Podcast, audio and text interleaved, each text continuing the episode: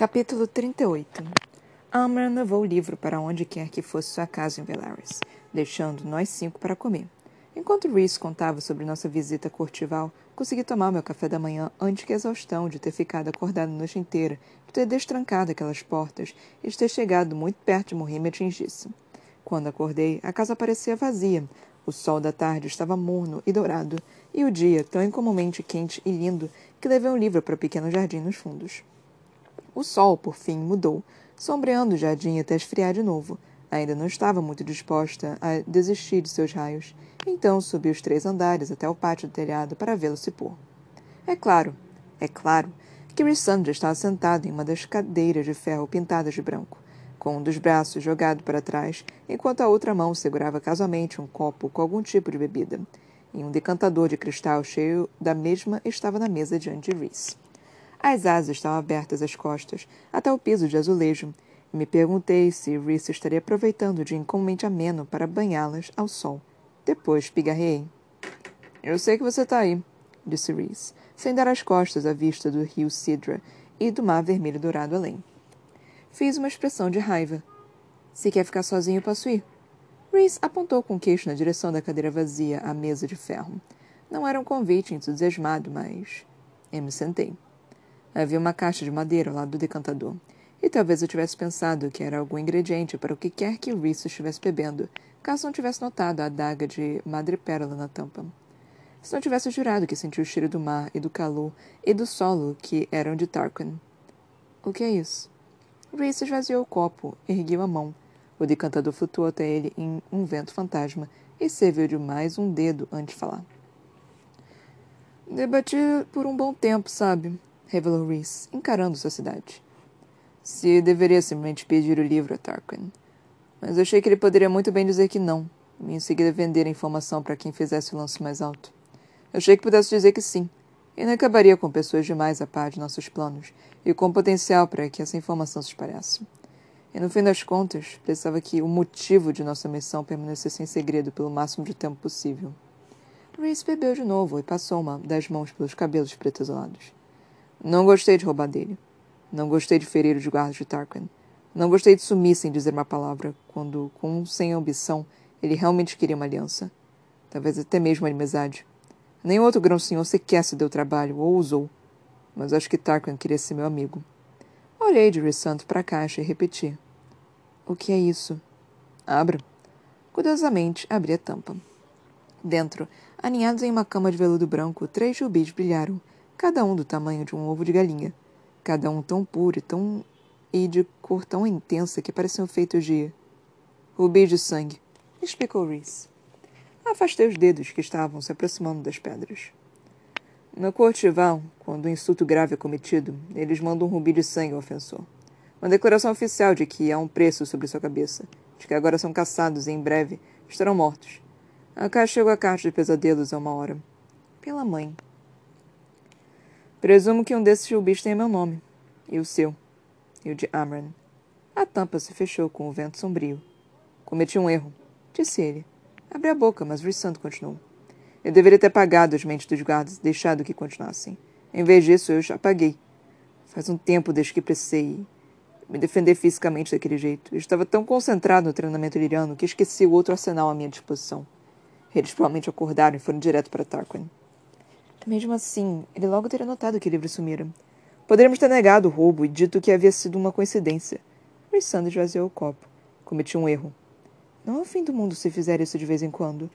Você acaba de saber que é agora inimiga pública número um da Cortival e não vê problema nisso.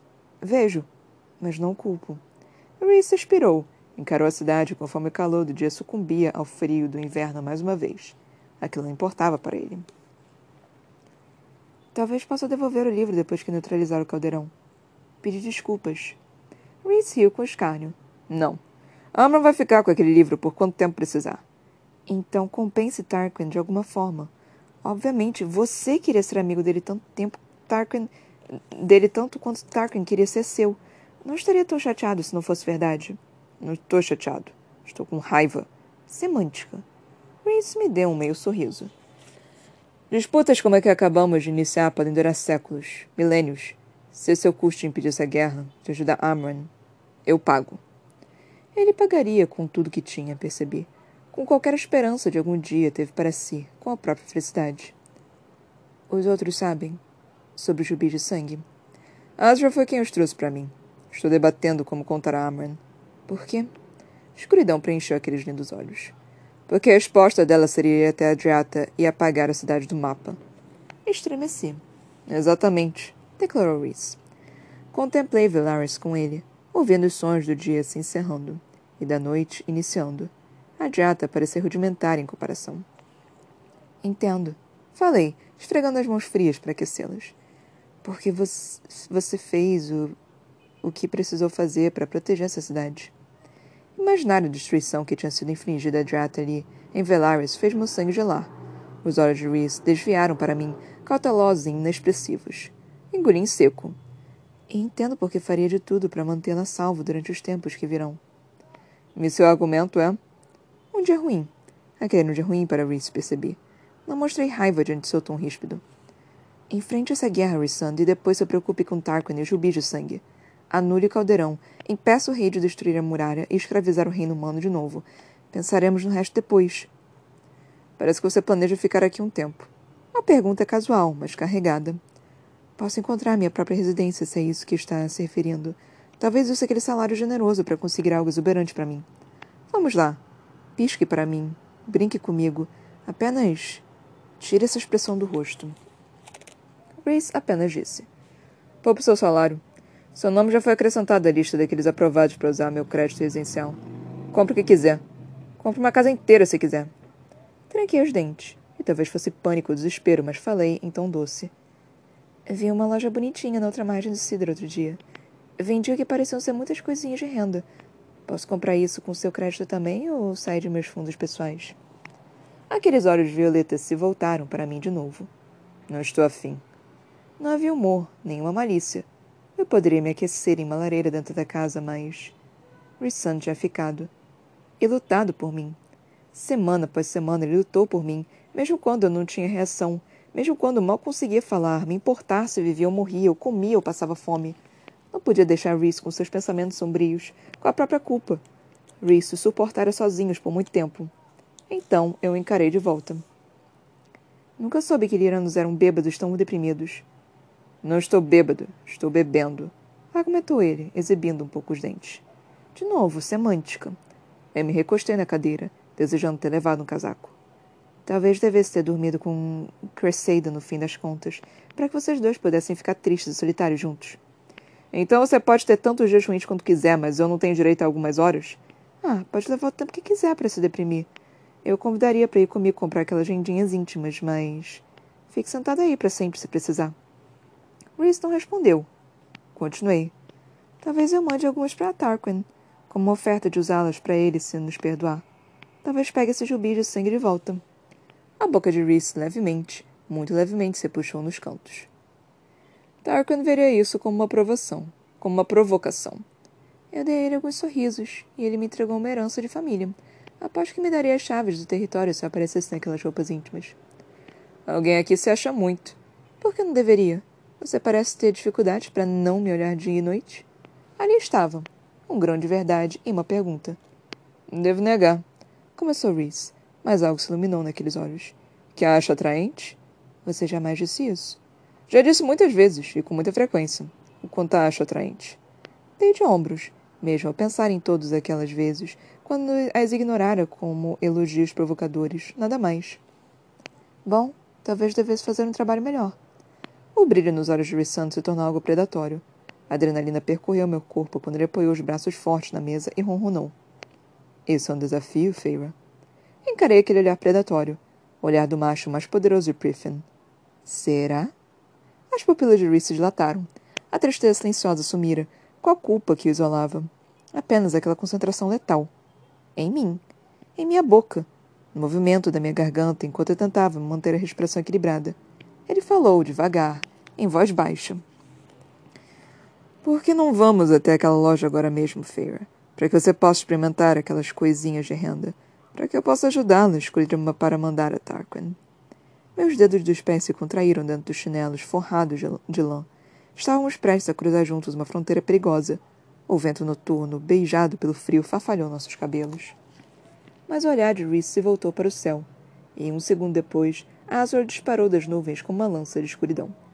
Eu não tinha certeza se deveria me sentir aliviada, mas saí antes que Azor pudesse pousar, dando ao grão-senhor e ao mestre espião alguma privacidade. Assim que entrei na escuridão da escada, o calor se esvaiu de dentro de mim, deixando uma sensação fria e nauseante em meu estômago. Uma coisa era flertar, e outra era. aquilo. Eu amara Tamlin. Amara tanto que não me importei de me destruir por isso, por ele. Então, tudo aconteceu e agora eu estava ali, e poderia muito bem ter ido àquela lojinha bonita com Rissand. Quase conseguia ver o que aconteceria. As moças da loja teriam sido educadas, um pouco nervosas, e nos dariam privacidade enquanto Reese sentava no sofá nos fundos da loja e eu iria para trás da cabine fechada pela cortina, a fim de experimentar o conjunto de renda vermelha que já vira três vezes. E quando eu saísse da cabine, reunindo mais coragem que sentia, Reese teria me olhado de cima a baixo. Duas vezes. E teria continuado me olhando enquanto informava as moças da loja que o estabelecimento estava fechado e que elas deveriam voltar no dia seguinte, e nós deixaremos a conta no balcão. Eu teria ficado ali, nua, exceto pelos retalhos de renda vermelha, enquanto ouvíamos os ruídos discretos e rápidos das vendedoras fechando a loja e partindo. Irissan teria me olhado o tempo inteiro, para meus seios visíveis pela renda, para minha barriga reta, agora finalmente parecendo menos faminta e dura, para a curva de meus quadris e coxas, para o ponto entre elas. Então, Rissando me encararia de novo e flexionaria um dedo com um único murmúrio. Venha cá. Eu teria caminhado até ele, ciente de cada passo, conforme, por fim, parasse diante de onde ele estava, entre as pernas de Reese. As mãos dele deslizariam por minha cintura, os calos arranhariam minha pele. Então, Reese me puxaria mais para perto antes de se inclinar para roçar os lábios em meu umbigo. A língua. Xinguei quando me choquei contra a pilastra na plataforma da escada. E pisquei. Pisquei quando o mundo retornou e percebi. Olhei com raiva para o olho tatuado em minha mão e sibilei, com a língua e com aquela voz tensiosa dentro de nossa ligação. Canalha! Profundamente, uma voz masculina sensual riu, uma risada, como a meia-noite. Meu rosto queimava. Eu xingava Reese pela visão que ele passava por meus escudos mentais. Eu já forcei quando entrei no quarto. E tomei um banho muito, muito frio.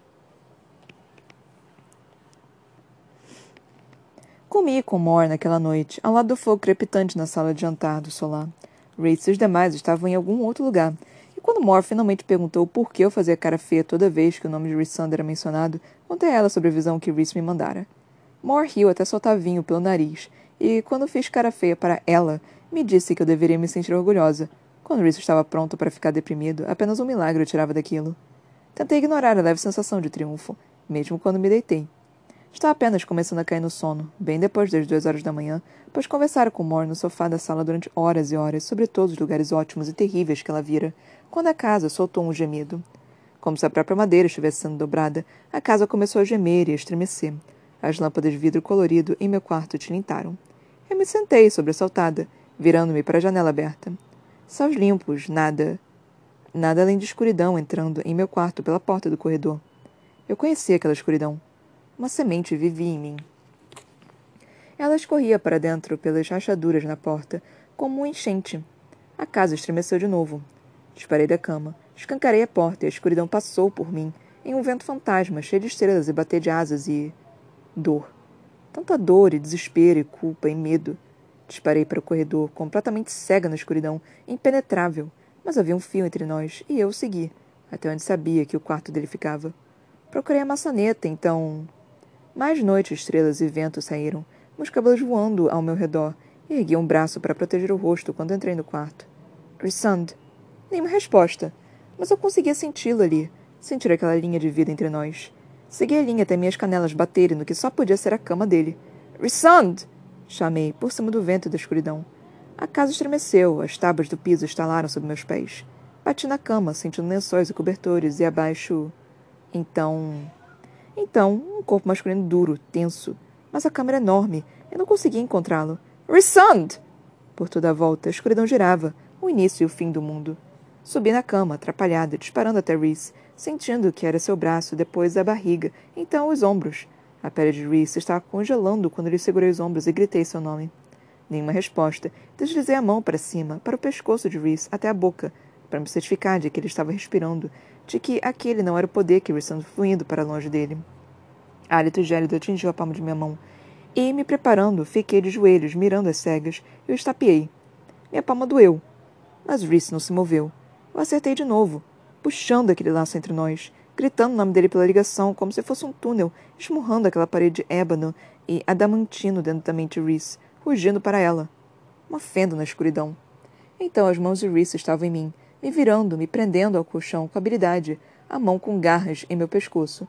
Fiquei imóvel. Rissand, respirei. Reese. Chamei pela ligação, colocando a mão contra aquele escudo interno. A escuridão estremeceu. Projetei meu poder, trevas contra trevas, acalmando sua escuridão às beiradas ásperas, desejando que se acalmasse, que se suavizasse. Minha escuridão cantava uma canção de ninar para dele, uma canção que minha babá cantara quando minha mãe me atirava em, em seus braços, a fim de voltar para as festas. Foi um sonho, expliquei. A mão de Reese estava tão fria. Foi um sonho. De novo a escuridão parou. Lancei meus véus da noite para que a acariciassem, percorrendo mãos salpicadas de estrelas contra ela. E por um segundo a escuridão como nanquim se dissipou bastante para que visse o rosto de Reese acima de mim. Lívido, lábios pálidos, olhos violeta regalados, avaliando. Feira, avisei. Sou Feira. A expressão de Reese estava entrecortada, irregular. Segurei o pulso que pegava minha garganta. Pegava, mas sem machucar. Você estava sonhando. Desejei que aquela escuridão dentro de mim ecoasse isso, que cantasse até colocar aqueles medos selvagens para dormir, que acariciassem aquela parede ébano dentamente Rissand, com cuidado, suavidade. Então, como neve sacudida de uma árvore, a escuridão de Reese se dissipou, levando a minha consigo. E Loa invadiu o quarto, junto aos sonhos da cidade. O quarto dele era parecido com o meu, a cama tão grande que devia ter sido construída para acomodar asas, mas tudo era decorado com bom gosto e conforto. Rissand estava nu acima de mim, completamente nu. Não ousei olhar mais para baixo do que as tatuagens em seu peito. Feira, disse Reese, a voz rouca, como se estivesse gritando. Sim, falei. Ele observou meu rosto, a mão com garras em minha garganta, e me soltou imediatamente. Fiquei deitada ali, encarando o ponto em que Reese agora estava ajoelhado na cama, esfregando o rosto com as mãos. Meus olhos traidores de fato ousaram olhar mais para baixo que o peito dele, mas minha atenção parou nas tatuagens gêmeas nos joelhos de Reese. Uma montanha alta em cima por três estrelas, uma em cada joelho. Linda, mas de alguma forma brutal. Você estava tendo um pesadelo. Comentei, me sentando, como se alguma represa tivesse estourado dentro de mim. Olhei para a mão e desejei que ele se dissipasse em sombras. E se dissipou. Meu pensamento espalhou a escuridão de novo. As mãos de Reese, no entanto, terminavam em garras longas e pretas. E os pés também terminavam em garras. As asas estavam expostas, apontando para baixo atrás dele. Eu me perguntei o quanto ele teria chegado perto de se transformar completamente naquela besta que certa vez me disse que odiava. Rissanda baixou as mãos. As garras se dissiparam em dedos. Desculpe. Por isso fica aqui e não na casa. Não quer que os outros vejam isso. Eu costumo manter isso contido em meu quarto. Desculpe se acordou. Fechei as mãos em punho no colo, para evitar tocá-lo. Com que frequência isso acontece? Os olhos de Reese se encontraram nos meus, e eu soube a resposta antes de ele dizer. A mesma com que acontece com você. Engoli em seco. Com que sonhou essa noite? Reese sacudiu a cabeça, olhando pela janela, para onde neve cobrir os telhados próximos. A lembrança de sob a montanha, Feira, que é melhor não compartilhar, mesmo com você. Pensando compartilhar coisas terríveis o suficiente comigo para que fossem piores que pesadelos, então. Mas coloquei a mão em seus cotovelos, mesmo com o corpo nu. Quando quiser falar, me avise. Não contarei os demais. Fez menção de deslizar para fora da cama, mas Reese pegou minha mão, segurando-a com o braço. Obrigado. Observei a mão, o rosto sofrido. Tanta dor permanecia ali. E exaustão. O rosto que Reese jamais deixaria que alguém visse. Fiquei de joelhos e beijei sua bochecha. A pele de Reese estava morna e macia sob minha boca. Aquilo tinha acabado antes de começar, mas. Mas quantas noites eu quis que alguém fizesse o mesmo por mim? Os olhos de Rissando pareciam um pouco arregalados quando me afastei, e ele não me impediu quando saí da cama devagar. Eu estava quase cruzando a porta quando me voltei de novo para ele. Ele ainda estava ajoelhado, as asas abaixadas sobre os lençóis brancos, a cabeça curvada, as tatuagens contrastantes com a pele dourada. Um príncipe sombrio e caído. A pintura surgiu em minha mente. Surgiu. E ficou ali, reluzindo, antes de dissipar. mas ela permaneceu, brilhando de leve, naquele buraco dentro de meu peito. O buraco que, devagar, começava a se curar.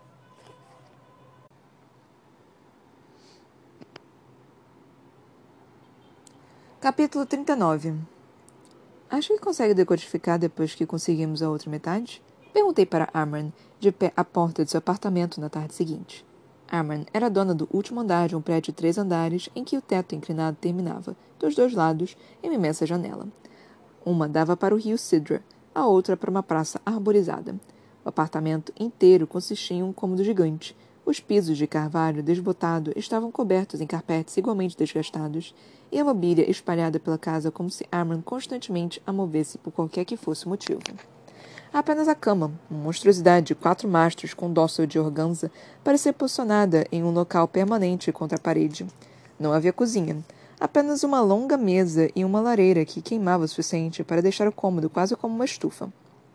A neve caíra na noite anterior sumira no sol seco de inverno antes do meio da manhã. A temperatura estava gelada, mas suficientemente amena para que a caminhada até ali tivesse sido revigorante. Sentado no chão, diante de uma mesa baixa coberta de papéis, Arman ergueu o rosto do metal reluzente do livro. O rosto parecia mais pálido que normal, os lábios lívidos. Faz muito tempo desde que usei essa língua. Quero dominá-la de novo antes de pegar o livro. Espero que, então, aquelas rainhas arrogantes já tenham nos dado a parte delas. E quanto tempo levará para aprender a língua de novo? Sua escuridão não inteirou? Armin retornou ao livro. Caminhei até a mesa de madeira e pousei o pacote que levara sobre a superfície arranhada. Alguns potes de sangue quente, direto do açougueiro. Quase tinha corrido até ali para evitar que esfriasse. Não, respondi, tirando os potes de dentro. Não inteirou. Reese tinha partido na hora do café da manhã embora um de seus bilhetes estivesse na mesa de cabeceira. Obrigado. Por ontem à noite. Era tudo que dizia. Nenhuma caneta para escrever uma resposta. Mas encontrei uma mesmo assim e escrevi de volta. O que as estrelas tatuadas e a montanha em seus joelhos significam. O papel sumiu um segundo depois. Quando não voltou, eu me vesti e fui tomar café. Tinha comido metade dos ovos da torrada quando o papel surgiu ao lado do meu prato, perfeitamente dobrado. Que não me curvarei diante de ninguém e nada além de minha coroa. Dessa vez uma caneta surgiu. Apenas escrevi em resposta. Tão dramático. E por meio de nossa ligação, do outro lado de meus escudos mentais, podia ter jurado que ouvi sua risada. Sorrindo ao me lembrar, abri a tampa do primeiro pote e o odor de sangue preencheu minhas narinas. Armin fungou e, depois, virou a cabeça para os potes de vidro. Você. Ah. Você. Ah, eu gosto de você. É cordeiro se faz alguma diferença. Quer que eu esquente? A Amran se afastou do livro e apenas observei enquanto ela segurava o pote nas duas mãos e bebia como se fosse água. Bem, pelo menos não precisaria me preocupar em encontrar uma panela naquele lugar. A Amran bebeu metade de uma só vez. Uma gota de sangue lhe escorreu pelo queixo e ela deixou que pingasse da camisa cinza, amarrotada de uma forma que eu jamais vira. Depois de esfregar um lábio no outro, Amran colocou o pote na mesa com um suspiro intenso. Sangue reluzia em seus dentes. Obrigada. Tem um preferido? Ah, mas neguei o queixo ensanguentado e então limpou-o com um guardanapo quando percebeu que tinha feito sujeira. Cordeiro sempre foi meu preferido. Por mais que seja horrível. Não. humano? Amran fez uma careta. Aguados geralmente têm gosto da última coisa que eles comeram, e como a maioria dos humanos tem um paladar sofrível, é questão de sorte. Mas cordeiro também gosta de bode. O sangue é mais puro, mais intenso, me lembra de outra época e lugar. Interessante, comentei, e fui sincera. Imaginei de que mundo exatamente ela falava. Arman bebeu o restante. A cor já ruborizava seu rosto e colocou o pote em uma pequena pia ao longo da parede. Achei que moraria em algum lugar mais enfeitado, admiti. De fato, todas as roupas finas de Arman estavam penduradas em araras próximas da cama e as joias espalhadas em alguns armários e mesas. Havia joias suficientes para pagar o restante de um imperador. Amran gesticulou com os ombros, sentando-se mais uma vez ao lado do livro. Tentei isso uma vez.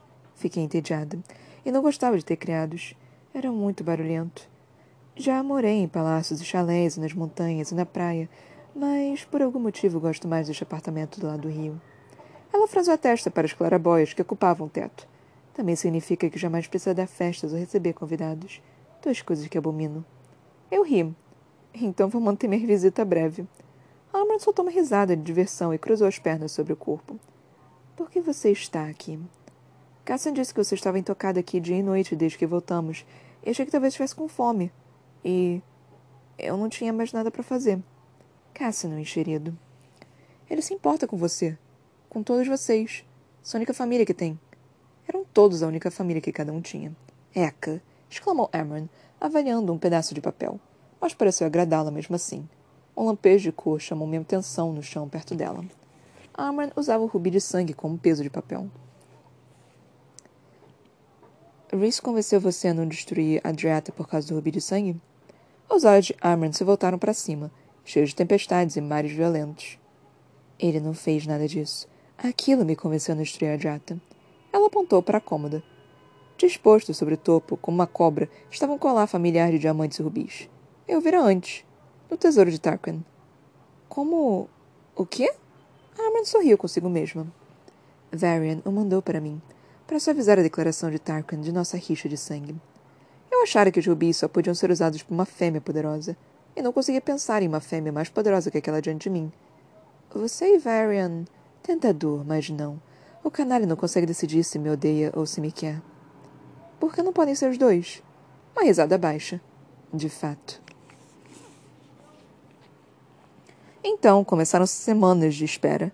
Espera que Arman reaprendesse uma língua falada por mais ninguém em nosso mundo. Espera até que as rainhas respondessem nosso pedido para o encontro. Azrael continuou com a tentativa de se infiltrar nas cortes delas, ainda sem sucesso. Houve respeito, principalmente Mor, que sempre sabia quando ele voltaria para a Casa do Vento e sempre fazia questão de estar lá assim que Azrael tacasse o chão. Ela me contava pouco dos detalhes, ainda menos sobre como a frustração de não poder conseguir colocar os espiões dele ou a si mesmo naquelas cortes o atormentava. Os padrões que Azrael se impunha, confidenciou Moore a mim, beiravam o sadismo. Conseguir que Azrael tirasse qualquer tempo para si que não envolvesse trabalho ou treinamento era quase impossível. E quando observei que ele ia ao Ritas com Moore sempre que esta pedia, Moore simplesmente me informou que levara quatro séculos para que ela conseguisse que ele fosse. Eu às vezes me perguntava o que acontecia na Casa do Vento enquanto Reese e eu estávamos na casa da cidade.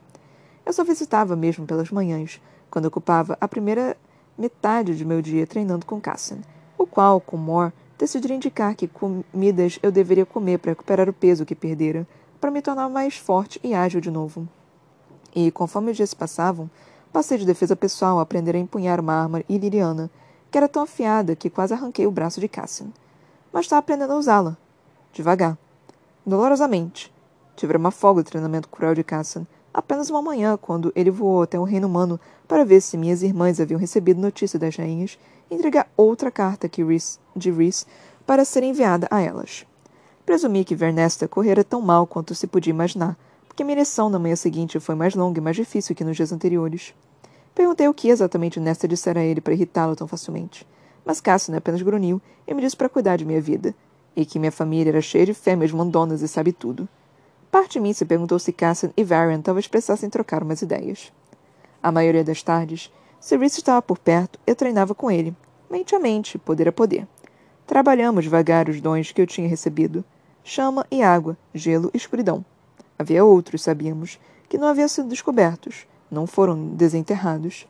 Atravessar ainda era impossível. Não conseguia fazê-lo desde aquela manhã de neve com Ator.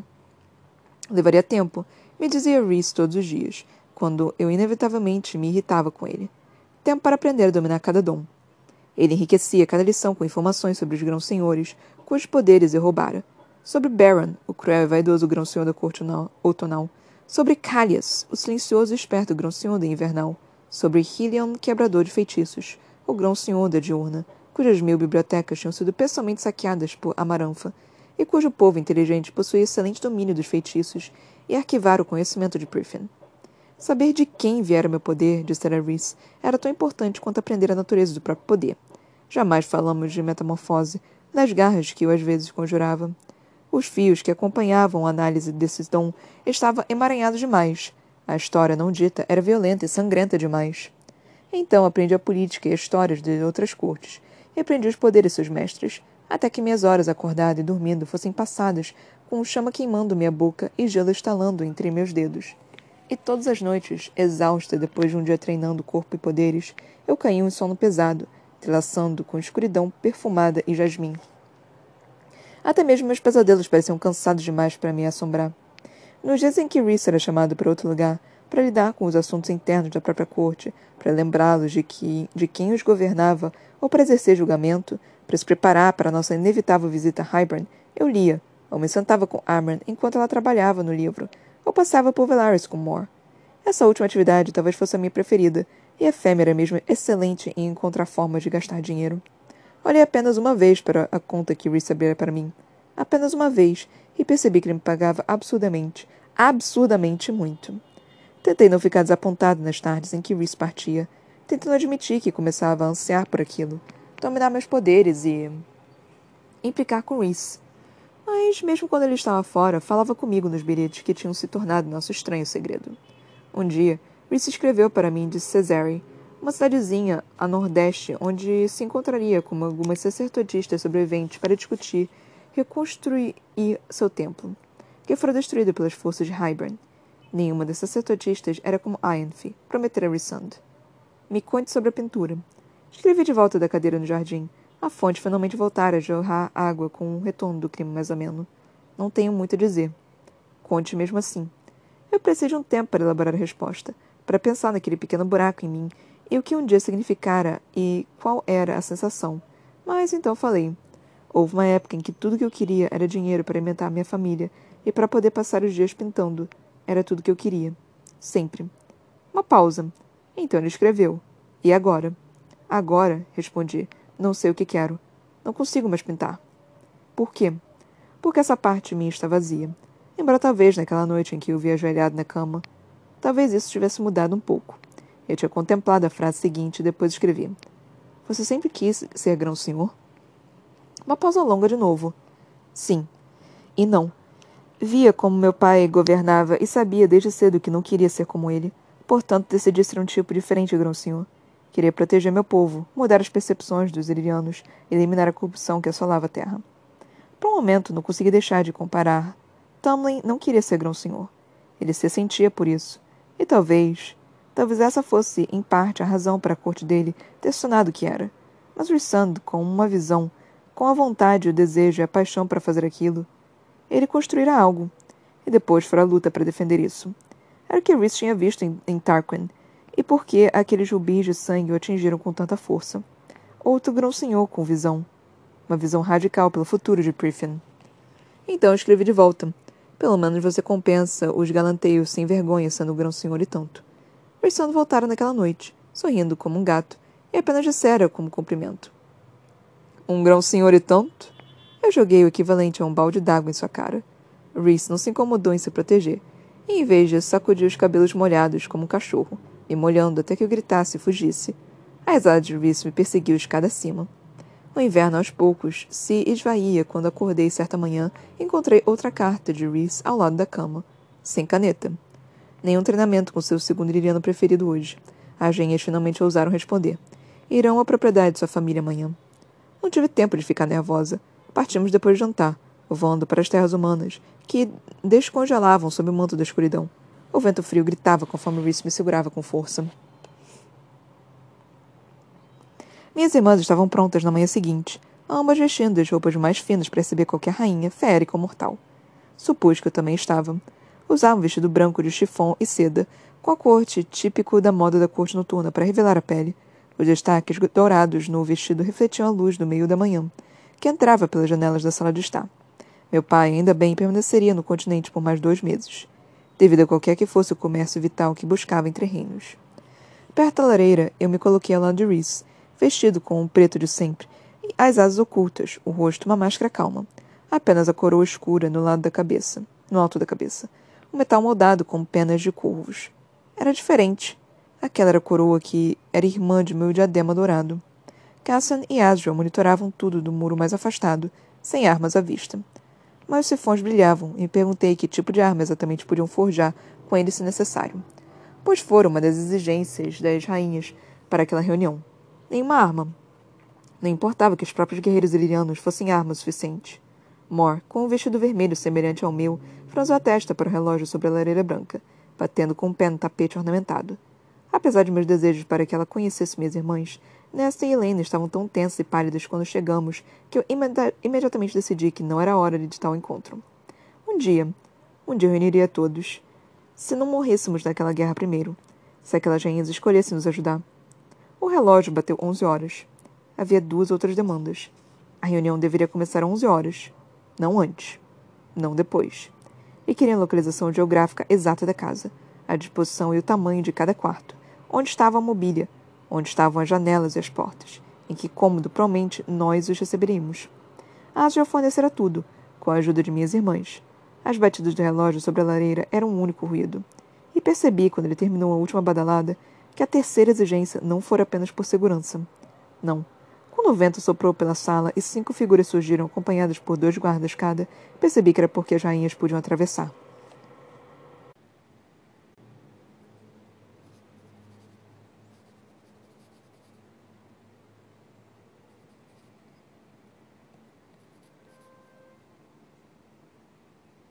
Ai, finalmente dois capítulos mais interessantes.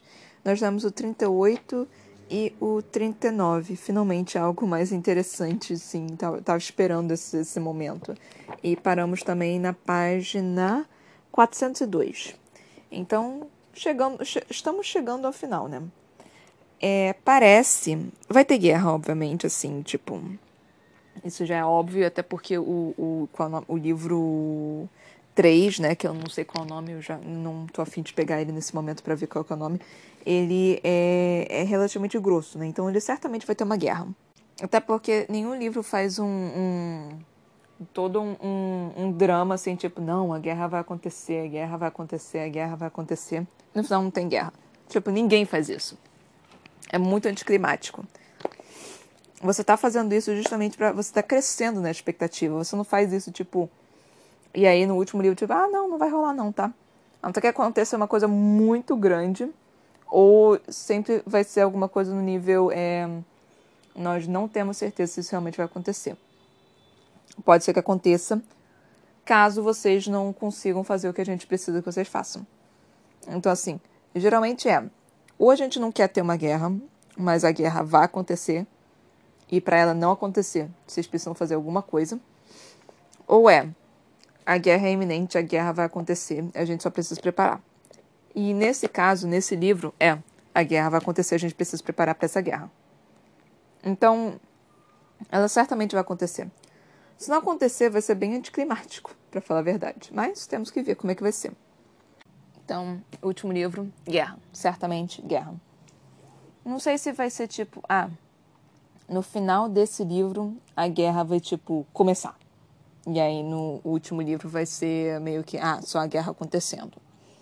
Talvez seja alguma coisa assim. Mas a Sarah J. Maas tem disso, né? Tipo, eu, um, eu achava que a guerra ia acontecer, tipo, muito antes, e no final das contas foi basicamente no último livro que aconteceu. Metade do último livro, mais ou menos. Eu não lembro exatamente. É, mas foi muito menor do que eu esperava, né? Tipo, ainda mais com a quantidade de livro que tinha, né? Foram oito livros da saga. Então eu não esperava que fosse ser assim é, tão, meio, meio pequeno. Pra, não foi pequeno, mas levando em consideração a quantidade de livros que tinha, foi pequeno. Então eu esperava, assim, tipo, mais tempo de luta. Então eu não sei se é porque a Sarah J. Maas ela não gosta exatamente de é, cenas de guerra e não sei o quê. Ou se e simplesmente, tipo, ela não vê porque deveria ser necessário colocar mais cena de guerra. Ou eu não sei, eu não sei como é que vai ser nesse, nesse livro. É, Vamos então voltar pro, pro, pro livro em si, né? Tipo, eu sei que falo bastante do livro, mas é, voltar pro, pro capítulo. A gente leu o capítulo 38, né? E o capítulo 39. Começamos com o capítulo 30, 38, tipo, deixa eu tentar achar ele aqui. É, aí, foi basicamente começou com Amber levando o livro. Interessante que, que tipo, eu, eu jurava que a Fairy ia pedir, sei lá, pra meio que aprender a ler, esse, é, é, a, a, ler o, o. Qual é o nome? A língua. Ler, aprender a língua nova, alguma coisa assim. Mas ela tá bem desinteressada nisso, mas tudo bem. É meio, é meio burrice para mim, na minha cabeça, ter apenas uma pessoa que que saiba aquela língua. Porque se ela morrer, fudeu. Tipo, tá, tudo bem, Amran é forte para caralho. Mas mesmo assim, assim, tipo, é, é meio burrice para mim ter apenas uma pessoa. Ensina algumas coisas, sabe, pra, pra outra pessoa, sabe? Só um pouquinho, não precisa ser muita coisa não. Tipo, vai ensinando, sabe? Tipo, é só por precaução. Mas enfim. Aí a feira foi, tipo, acabou. Aí nós tivemos as partes dos flertes. Oh, delícia! Por um segundo eu jurava que eles iam começar a se pegar, se agarrar ali mesmo e começar o Vucu Vucu naquele capítulo. Eu estava tipo, meu Deus, o Vucu Vucu vai começar aqui, eu não estou preparada para isso. Então eu, eu, já comecei meio que a entrar um, um, num leve desespero, né? Mas não rolou nada. Tipo, de novo, só o flerte, olhares longos e demorados para a boca da pessoa que claramente tu quer beijar e morder e lamber aquela boca até dizer chega. Mas, enfim, né? Fazer o quê? Uma coisa que eu achei engraçada, tipo, engraçada por minha culpa, não por causa do livro, é que a Feira foi tentar animar o Reese, né? Tipo, brincar com ele, fazer, é, flertar com ele e tudo mais. E aí teve um momento em que a Feira falou, tipo é, ah, é, eu poderia usar, tipo, poderia ir para uma loja de renda. É, não, não, não, não lembro exatamente, mas ah, aquela loja de renda que você gosta tanto. E eu só fiquei renda.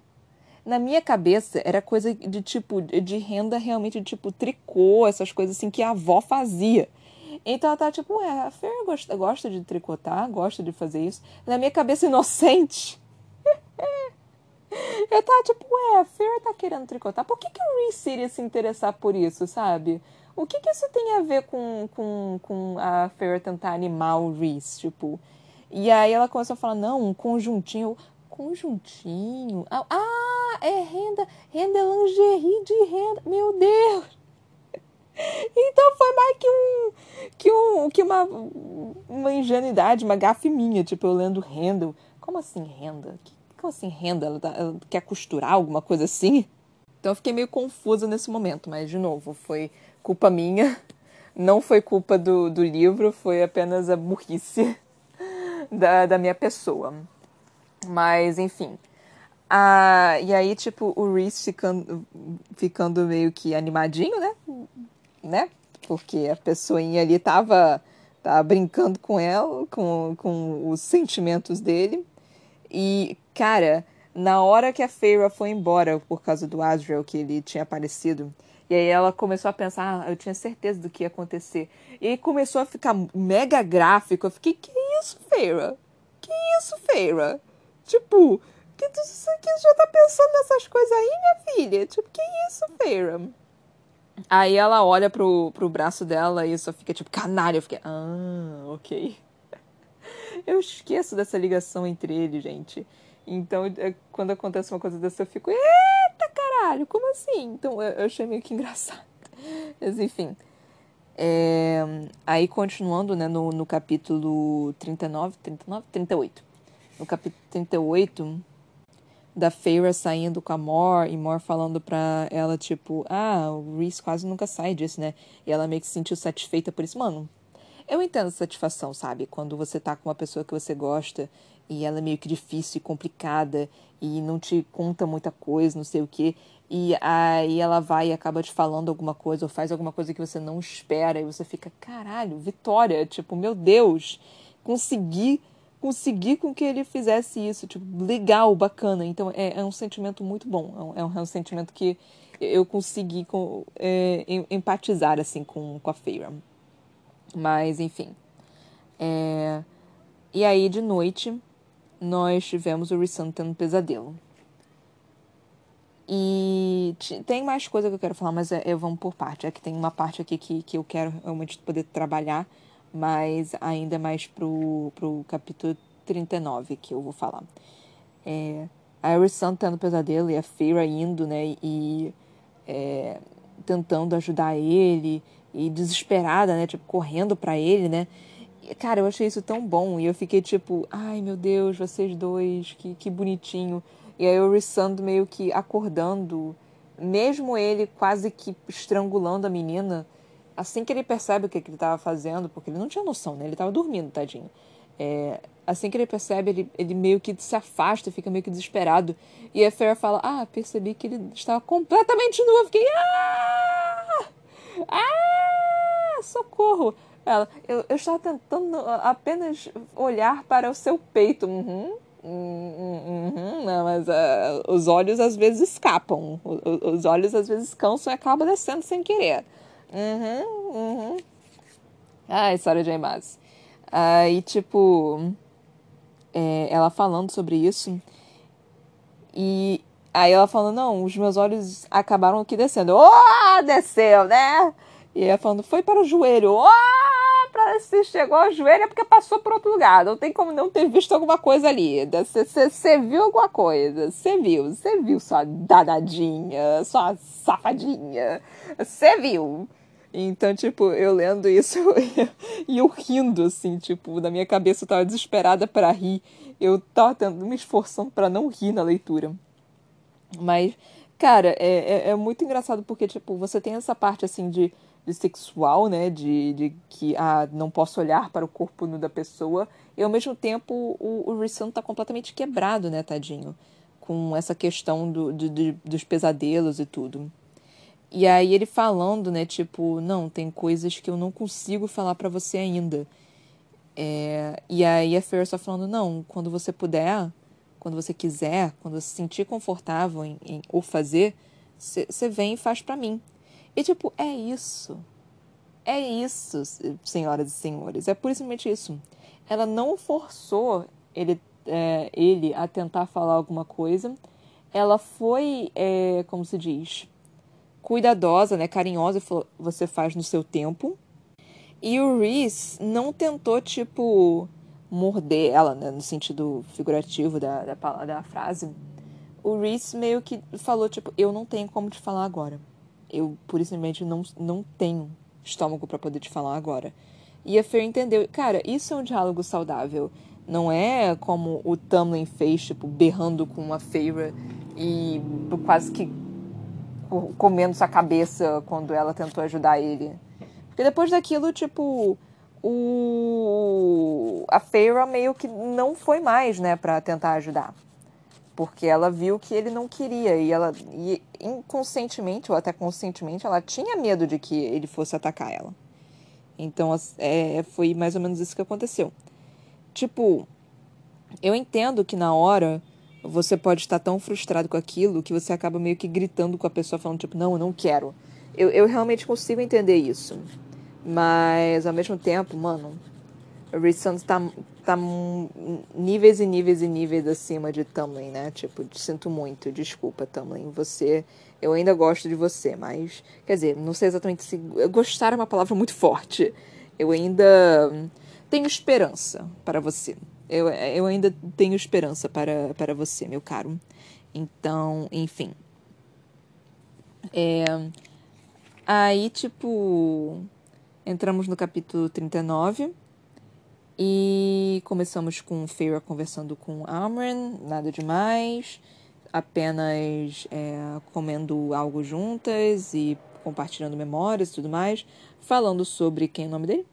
Varian, falando sobre Varian, é, e a, a, a frase que eu achei muito divertida, tipo, é, você e Varian, tentador, mas não, o canalha não consegue decidir se me odeia ou se me quer.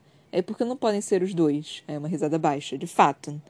Eu, eu achei essa conversa, assim, maravilhosa. Tipo, realmente muito boa. Porque você... Ele não conseguia perceber, né? Tipo, o, o que, que ele iria querer. É, e nós tivemos as esperas e tudo mais. E tivemos um tempinho assim. Aí, nós tivemos a parte que eu estou falando para vocês o tempo todo, que é basicamente a comparação entre Reese e Tamlin. Não tem como eu não fazer essa comparação, né? Tipo, até a própria Fer, a própria Sarah J. Maas está fazendo esse diabo dessa comparação. Aí o que que nós temos aqui? Foi basicamente a Fer perguntando: "Ah, você sempre quis ser um grão senhor?" E aí o Reese falando sim e não. Vi como meu pai governava e sabia desde cedo que não queria ser como ele. Portanto, decidi ser um tipo diferente de grão senhor. Queria proteger meu povo, mudar as percepções dos lirianos e eliminar a corrupção que assolava a terra. Tamlin também não queria ser, é, qual o nome? Grão-senhor. Tamlin também não queria ser um grão-senhor. Mas ele acabou virando grão-senhor. Mas, ao mesmo tempo, eu, é que eu não tenho certeza se. É porque ele foi meio que jogado ali, né? Tipo, ele não queria ser grão-senhor, ele tinha os irmãos. E ele, tipo, ele realmente não queria ser, mas ele acabou meio que sendo jogado ali para aquele meio. E aí ele meio que sentiu a necessidade de como ele foi jogado ali, como a família dele foi assassinada e tudo mais. Ele meio que sentiu a necessidade de honrar a família, né, de alguma forma. Então, mesmo ele não concordando com os termos da corte, mesmo ele não gostando das, do tratado, de seja lá o que for, é, ele acaba fazendo pura e simplesmente porque ele é, se sente na obrigação de fazer isso, né? Eu consigo entender essa questão de tipo, porra, eu fui jogado nesse meio, é, eu preciso que, que isso funcione porque eu preciso honrar minha família que foi assassinada. Tipo, mano, também tem mil e um traumas, né? Assim, tipo, o, o bichinho é quebrado. E ele é quebrado de uma forma assim que fica difícil de salvar. Então, tipo, tem essa comparação entre. É... Qual é o nome dele? Reese e Tomlin. Mas a questão é, mesmo o Reese não querendo exatamente de início a corte, do, a corte noturna, ele acabou tendo. E ele está utilizando isso para fazer né, a corte que ele quer. Para tentar tornar a corte dele. Já o Tamlin, ele se sentiu tão na obrigação de que a família dele foi massacrada e tudo mais, que ele falou, tipo, não, eu tenho que honrar tudo aquilo. E é, acontece, né? Tipo, não tem muito o que fazer nesses casos, mas enfim. Aí, é, outra coisa que eu, que eu achei interessante foi, tipo, o Reese ter dito, tipo, ah, não, eu, eu queria poder ter chamado ele de, o Tarquin de meu amigo, né? Porque eu acho que o Tarquin seria teria sido uma boa pessoa e eu achei que eu queria não ter feito o que eu fiz. Eu tô meio que é, qual o nome? Tô meio que enrustido, não enrustido. Eu, eu, eu tô eu, eu, eu, eu tô, ai meu Deus do céu, eu esqueci a palavra. Enferrujado. É que na minha cabeça eu utilizo rusty. E rusty é enferrujado. Mas é, eu, eu acabo esquecendo como é, que, como é que é, e aí eu acabo falando errado. Mas enfim. Então ele tá meio que enferrujado, né? Depois de 50 anos. É, então ele tá tentando lidar com isso também, né?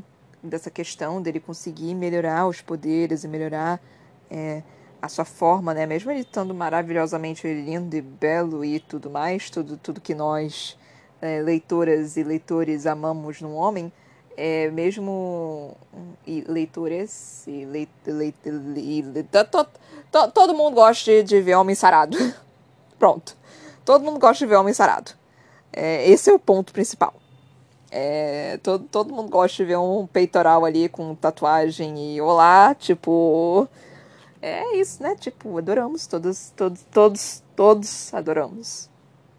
E então, o final do capítulo 39 que foram as rainhas responderem ao Rissand, falarem o, o pedirem, né, para poderem marcar, né, o, o, o, local de encontro.